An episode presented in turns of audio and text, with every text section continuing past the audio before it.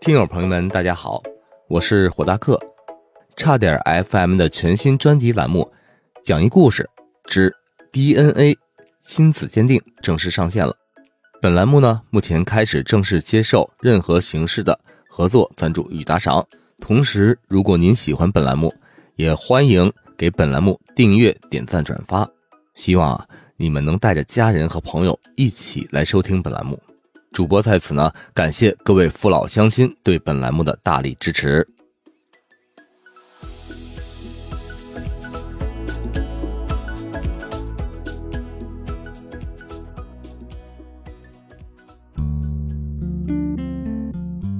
大家好啊，我是火大克。今天我们还要录一个正经的故事，这个故事叫《逐渐疏远的闺蜜》。这个故事啊，还是我们涛哥的故事，因为呢，涛哥呀，在后来有了家庭，就是我们的涛嫂。这个涛嫂呢，是一个身材高挑、鹅蛋脸、柳叶眉，一个标准完美的美女。涛嫂和涛哥是初中的同班同学，但是，她比涛哥呀小三岁。你没听错啊，同班同学小三岁，为什么呀？因为涛哥小时候贼淘，和现在哎鉴定中心又稳定又稳重的形象完全是两码子事儿。涛哥上小学的时候，天天逃课，又打架、踢球，去那个倍儿厅。哎，什么坏事儿都干，就是跟学习没关的事儿都干，所以呢，成绩就不是特别好。哎，被留了那么几级，导致他上初中啊，成为班上年龄最大的一个，而且呢，一上初中就被班里贴了一个不良少年的标签儿。而咱们涛嫂完全不是这样，品学兼优，哎，人长得又美，和涛哥这个不良少年呀是两条平行线。初中的时候呢，两人几乎都没有什么交际，谁也不搭理谁，而且是那种互相谁都看不起、谁都鄙视的人。所以呢，他们毕业之后啊，就没有了什么联系。一直到了这个微信大火之后，哎，两人通过呀微信建立的这个同学群，才重新取得了相互的联系。但是呢，他们加了好友啊，也根本都不说话。就这么着，平平淡淡的又过了一段时间，突然，哎，有这么一个下午，涛哥打开手机，被一条微信给惊到了。这微信谁发的呀？涛嫂发的，上来就发：“哎，老同学，最近你好吗？发现啊，你比以前帅多了。”哎，这涛哥就美了，赶快回了一条：“呃，挺好的呀，哎，你也漂亮了。”涛嫂紧接着又回过来，看你的朋友圈，你是做鉴定的吧？我想有个事儿咨询你。什么事儿？咱都是老同学，您尽管指示。微信里咱们说不清楚，那这样吧，你方便给个地址，我来找你。好，叭叭叭叭叭，哎，涛哥就把地址啊发给了涛嫂。半个小时之后呢，这涛嫂开着辆斯威夫特。就是咱们的雨燕哎，来了。这第一眼看到涛嫂啊，这涛哥就被涛嫂这个苗条的身材、迷人的相貌给迷住了。长发披肩，哎，涛嫂这微笑之间的眼神啊，都带着电。尤其是涛嫂那风韵的身材，更让涛哥神魂颠倒。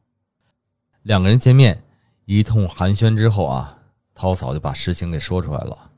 怎么回事啊？原来涛嫂有了一个闺蜜。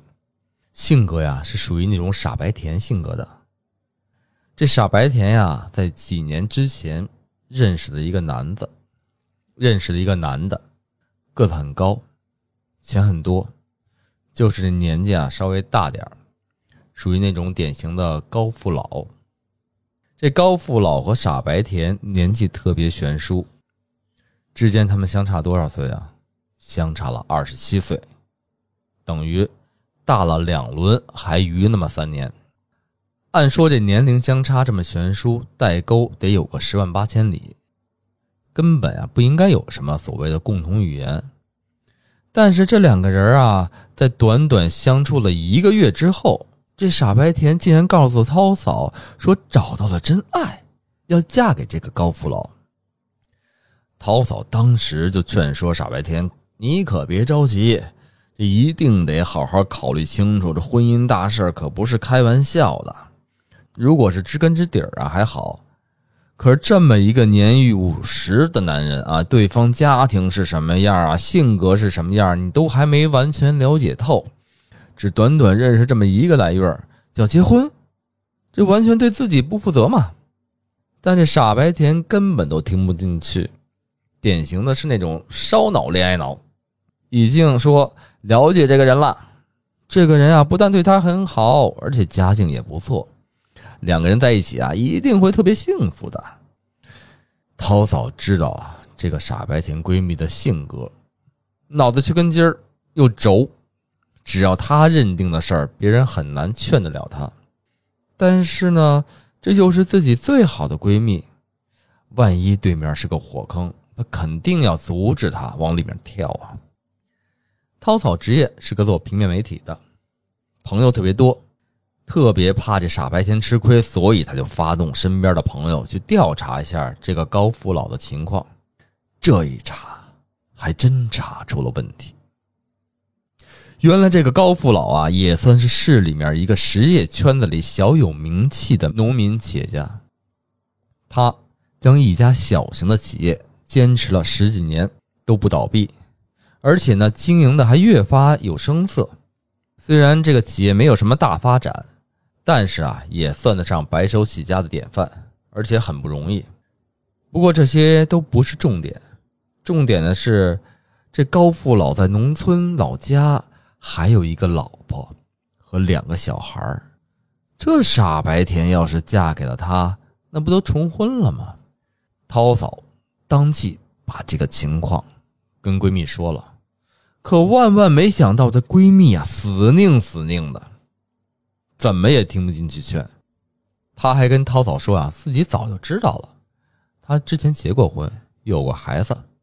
不过呢，这个高富老啊说已经离婚了，所以他们俩才是真爱，自己啊非嫁给他不可。而涛嫂这边得到的消息却是。高富老压根儿就没离婚，所以为了证明这一点，他让傻白甜彻底死心。哎，涛嫂通过他的人脉关系搞到了高富老的电话，什么电话？老家的电话。他想和高富老的原配打个电话，让这傻白甜听听，好打消他的念头。原本以为这电话一打过去啊，就会真相大白，可万万没想到，却又弄巧成拙了。当涛嫂啊把电话拨过去之后，是高富老原配接的电话，涛嫂开启免提，直接就问对方：“大姐，谁谁谁是不是您的丈夫？我的朋友说准备要和他结婚，所以之前的事儿想跟您了解一下。可你不知道，对方突然就来了这么一句：‘那人啊，跟我一点关系都没有，你有事儿直接问他吧。’话音刚落，电话嘎巴一下挂了。”这涛嫂一下傻了眼，这傻白甜顿时倒是好像得到了什么御赐的免死金牌似的，哎，万分高兴，说：“你看，你看，我自己没有看错吧？这人跟他原配一点关系都没有，老死不相往来了。”哎呀，这一弄，涛嫂也没了主意。事后啊，这涛嫂还想托人去找一找这个高富老的老婆有没有离婚，去找他聊聊，但是无语的是。几天之后，这傻白甜给涛嫂啊打了个电话，说准备和这高富老啊去旅游结婚了。这一下来，天要下雨，娘要嫁人的，只能随他们俩去呗。听之任之吧，那也没辙了。可能是高富老从这傻白甜的口中啊听说过涛嫂调查他的事儿，导致呢傻白甜后来很少就跟这涛嫂联系了。这么一来二去，慢慢的，两人之间的距离就有了，慢慢的也生疏了，疏远了。就连这傻白甜后来生了孩子，哎，只给这涛嫂礼节性的发了个群消息，连这个小孩的满月酒啊也没有请涛嫂参加。涛嫂虽然是很郁闷啊，但是自己也没什么办法，想着自己这善心被当成了恶意，只能说就当自己从没交过这么个闺蜜吧。可是，如果这个事儿就这么完了，那咱今儿就没得说了。说这有什么意思呀？这故事的高潮啊，还是在傻白甜给孩子办完满月酒之后来了。某一天大早，这涛嫂还没起床，就被一连串的叮咚叮咚的门铃惊醒了。他开门一看，傻白甜正披头散发的站在门外。涛嫂正好奇的傻白甜这一两年没跟他联系啊。怎么一下子直接找上门来了？他刚想张口问什么情况，结果这姑娘一头就趴在沙发上，哇的一声就哭出来了，哭的那叫一个伤心欲绝。涛嫂费尽心思安慰之后，这傻白甜才断断续续的说出了自己的遭遇。原来和这高富老旅游结婚之后，两个人的感情不断升温，如胶似漆。高富老呢？是一个成熟稳重的男人，虽然五十多了，但是看着呀，却只有四十岁上下，而且他特别会照顾人，又有这么个成功人士的那种劲儿，哎，把处于热恋期的傻白甜迷得神魂颠倒的。不过，即使这脑袋再迷糊，傻白甜也记得一件重要的事儿，一直没有办，那就是领结婚证。没错，这两个人所谓的旅游结婚呀，就是个形式，既没办宴席，更没有去当地的民政局去办结婚证。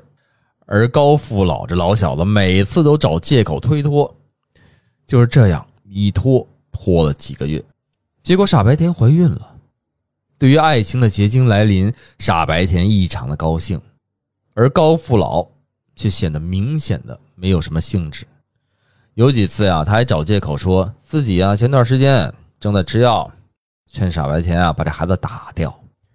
傻白甜年纪不小了也，加之他特别喜欢这老小子，自然不愿意了。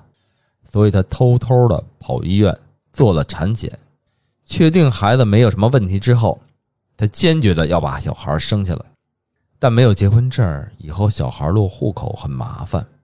在傻白甜的逼问下，老小子就是这高富老啊，满口答应的傻白甜，只要孩子生下来，立刻咱就去民政局领证。傻白甜一想，嘿，这也行啊，一下双喜临门。傻白甜怀孕期间，这老小子对她的态度啊，一下子就冷淡了下来，而且出差的次数啊越来越多，时间呢也越拉越长。傻白甜没有什么办法，又不好意思将这个事儿跟父母讲，他也不愿意啊叫朋友来陪他，何况他自己真的能交心的朋友，已经被他刻意的疏远了。这姑娘就只能这么死命的一直撑着，很多次都是一个人担惊受怕的度过了这漫漫的长夜。尽管这高富老不在身边，傻白甜很伤心。但是只要他一回来，用他那个花言巧语啊、巧舌如簧啊，这么嘘寒问暖一段傻白甜呢立刻又一片欢喜，乌云散尽，哎，特别高兴的又跟他在一块了。这叫什么？这叫好了伤疤忘了疼。就这么着，一年多过去了，孩子生了，满月酒也办了，这事儿看上去都挺顺利的。但是，除了那件结婚证。一直就没有领。按理说，小孩出生三个月以内办户口是最佳的时间，晚了呢就会比较麻烦。所以傻白甜等小孩的满月酒刚办完之后，就催着高福老去领结婚证。原本他答应过小孩一出生马上办的，可是呢，现在他用各种理由推脱，而且呢，变本加厉，经常还辱骂这个傻白甜。再加上有时候生意不顺心了，喝了点破酒回来，在家就对这傻白甜家暴，说这傻白甜啊生了一个扫把星，害他事业不顺。小孩出生前后啊，这个高富老态度这一百八十度的大转弯，让这个傻白甜呀伤心欲绝，有好几次都都想回家了，回娘家了。可是他又怕父母知道这件事之后啊，担心他的安危，担心小孩的未来等等啊，所以他一直也没敢回去。而更令他伤心的是，当他假装收拾好行李要走的时候，这老头儿哎，竟然一点都没有挽留他的意思。随着他的出差时间和次数的越来越多，越来越频繁，有时候甚至一个多月都不见人。他给他打电话，不是关机就是不接。从刚刚所谓结婚的那会儿的成熟稳重、幽默贴心的好丈夫，完全一下子变成了冷酷无情的人。傻白甜呀，再傻再二，哎，也知道这事儿。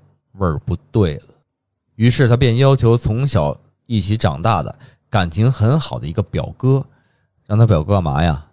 帮他调查一下这个高富老的行踪。这不查不知道，一查吓一跳，傻白甜几乎啊精神都快崩溃了。原来这个高富老在林氏居然也有一个所谓名义上的老婆，还给他生了一个女儿。当然啊。如果你们以为这只是一个脚踏三条船的话，那你们太小看这老东西了。在涛哥和涛嫂后来帮助傻白甜追讨抚养费的过程中，经过更详细的调查，发现这高富老啊，在另外一个城市还包养了两个情人。也就是说，算上原配，他踏了五条船。这是一种什么样的精神状态呢？不好评论啊，但是有点把自己当皇上了，想弄个三宫六院似的。傻白甜啊，彻底的崩溃了，这姐们差点疯了，在家里啊一哭就是一整天。后来实在是忍受不了了，便托他的表哥把孩子送回家里，送回娘家，让父母啊帮他照顾一下。自己则披头散发的跑到了涛嫂家来寻求安慰和帮助。涛嫂留着傻姐们在家住了两天，等她慢慢的心态平和了，便跟她商量怎么处理这个事儿。可是让人震惊的是啊，这傻白甜居然此时啊还对这个高富老抱有幻想。用他原话说啊，就是。只要这老东西啊不再和原配和另外的女人联系，并且跟他领证，他就原谅他。还好啊，我们涛嫂是个明白人，直截了断的哎打消了这个傻姑娘的脑残想法。涛嫂说了，这种男人只能远离才是唯一的办法。当然啊，不能这么轻而易举的咱就走，得让他付出一些伤害。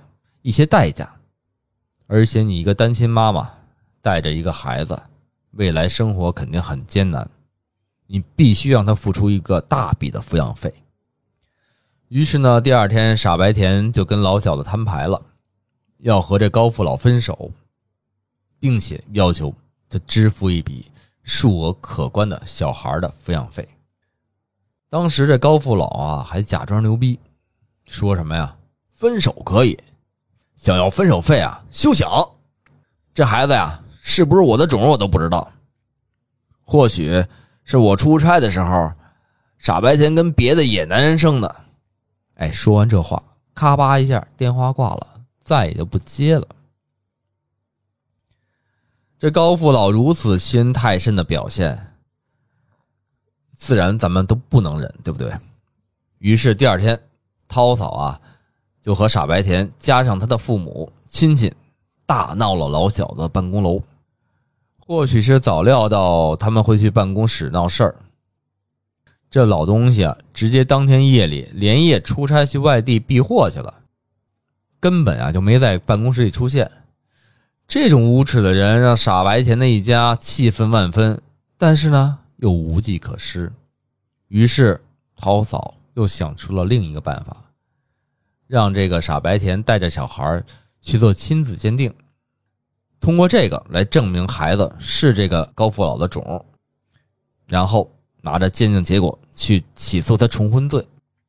所以呢，涛嫂才主动给涛哥发了微信，就有了咱们开篇说的那一幕。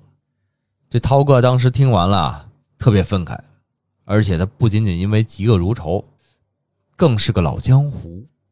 涛嫂把这事儿一介绍啊，涛哥心里就有谱了。他跟涛嫂说：“单纯啊做个亲子鉴定的话呀，是不具有法律效力的。如果想做亲子鉴定，必须要双方同时到场。这个高父老呢，他肯定不会来，对不对？而且两个人也没有去民政局登记，要起诉他重婚，肯定特别麻烦。所以咱们必须得想个别的更靠谱的方法来整整他。”那涛嫂就问涛哥了。你有没有什么办法呀？换做平时啊，大宝这么问他，哎，这涛哥肯定得敲诈他一顿豪华海鲜大套餐。但是涛嫂这么一问啊，涛哥，哎呀，全盘突出了自己脑子里计划的点点滴滴。怎么着呢？这算是一物降一物吧。涛哥的办法细致说起来也其实也不难，很简单。不过呢，听上去啊特别有效。首先。他们做一个个人的隐私亲子鉴定，然后呢，找一些媒体朋友，将这个高富老和傻白甜的事儿啊写成报道，先自己啊印发一些哎小广告什么的，往这个高富老公司这么一发，让他的公司员工啊把消息一点一点的透露给这老小子。如果呢他不回来处理这事儿，就把这事儿直接。放到这个媒体上，这么一公布，让这老东西啊所作所为，天下人皆知。这事儿一往媒体上捅，他辛辛苦苦啊经营十几年的企业形象，一下子肯定就完蛋了。公司业务啊需要这种政府啊平常打打交道啊什么的，一旦他形象受损，你想他的业务还能好吗？那彻底无缘了吗？彻底完蛋了吗？话说这叫什么呀？这叫打蛇打七寸，要打就往致命处使劲儿。于是啊，这事儿对于平时就从事媒体工作的涛嫂来说，再简单不过了。两个人马上商议起具体的实施方案。结果证明，涛哥这办法特别有效。这高富老很快就主动的打电话跟傻白甜联系了，并且一口同意了，并且同意了付给傻白甜一笔抚养费。但是呢，一件让常人无法理解的事儿发生了。傻白甜接过这个高富老电话，听他说愿意分手，愿意给钱，竟然还是很舍不得，在电话里还苦苦的哀求这个高富老，说自己啊其实不是那么想要钱，只是啊想让他回心转意。如果他回头，他们俩。还可以一起幸福的生活，你可没听错，这傻白甜的原话就是：“我不要钱，只要你回头，我们一起继续幸福生活。”这涛嫂告诉大宝啊，当时他就在场，听到傻白甜在电话里这么说话，简直是五雷轰顶，当场就傻在那儿了，一脸懵逼。还好他瞬间反应过来，直接把电话抢过来。要老小子赶快照着他们的方案办理这些手续，手必须得分，抚养费一分也不能少。最后在涛草的坚持下，高富老同意了分手和支付抚养费，只是需要分两次给。这件事儿似乎到这儿就这么结束了。但是各位听友啊，你可别着急，还有两个精彩的地方，一个让人听了高兴，一个让人啊听了很生气、很气愤。先说高兴的吧，让人高兴的是，这涛哥和涛嫂啊，因为这件事儿，俩人慢慢的熟络了，把这个老同学的这种感情啊，哎，升温了。加之啊，他们又是初中同学，联系啊就慢慢的频繁起来了。而且后面这个高富老答应给的钱，有一部分一直就没给到位，还是涛哥和涛嫂俩人一块陪着这个傻白甜要回来的。这么一来二去啊。时间一长，涛哥和涛嫂觉得俩人之间这个性格呀，哎，特别合适，三观也挺合适的，所以很快就坠入了爱河，热恋起来了，最终水到渠成。那还有一件让人生气的事是什么呢？生气的事就是这傻白甜在涛嫂的半强迫、半逼迫下啊，也算和这个高富老划清了界限了，并要回了当时说的全部的抚养费。但是，也因此，他和这个高富老不是彻底掰了面了吗？断绝了任何联系了吗？按说这都没什么问题，但这个傻白甜却不知怎么想的，这事后啊还一直在怀念和这个高富老之前甜蜜的那段时光。如果他只是这么一直怀念也没事儿，事都过去这么久了，说的话呀、言语里啊，时不时的还会有点埋怨涛嫂那意思，说这件事儿啊，当时涛嫂啊处理的太性急了。或许讲点好话什么的，就不会像现在处理的这种结果这么恶劣，俩闹得俩人分手，可能这个高富老啊还会回心转意跟他在一块儿。于是最后最后最后最最后，涛嫂果断的慢慢的主动疏远了这个傻白甜，除了节日里发个什么短信啊信息之外啊，就再也不怎么联系了。虽然偶尔啊还会怀念一下他们年少时候那种单纯可爱的。姐妹感情，但是涛嫂却从来没有为自己疏远傻白甜这种决定而后悔过。好了，那今天的故事就讲到这儿，下次有好故事大家再见喽，拜拜。Bye.